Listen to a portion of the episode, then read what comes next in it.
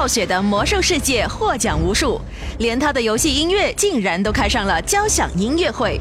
但这不是重点，我们今天要来听听暴雪成功背后的团队——音效团队的故事。拿《魔兽世界》中《雷电之王》里面的赞达拉战龙举例，事实上，不管你走到哪里，都录制不到战龙的吼声。所以，团队必须想办法把单独的音效层混音在一起，制作出想要的效果。赞达拉战龙的吼声是由一位配音演员的声音、熊和老虎的吼声叠加而成的。把这三层声音放在一起，经过后期处理和调音后，才能最终呈现在游戏中。这个团队的日常工作是有趣、疯狂，甚至有些危险的。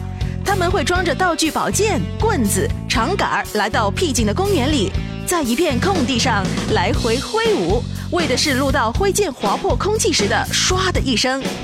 有时候的结果就是被公园管理人员赶出去。室内的工作也同样充满意外惊喜。把充气到零爆点的气球塞满会议室，本意是想捕捉到类似河豚膨胀和摩擦的混合音，但是实际效果像是一堆彩色的手榴弹爆炸。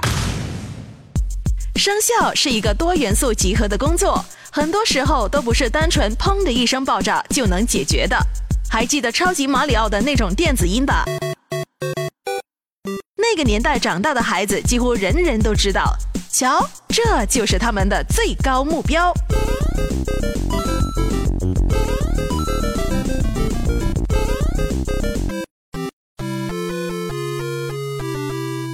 My FM, My Tagic。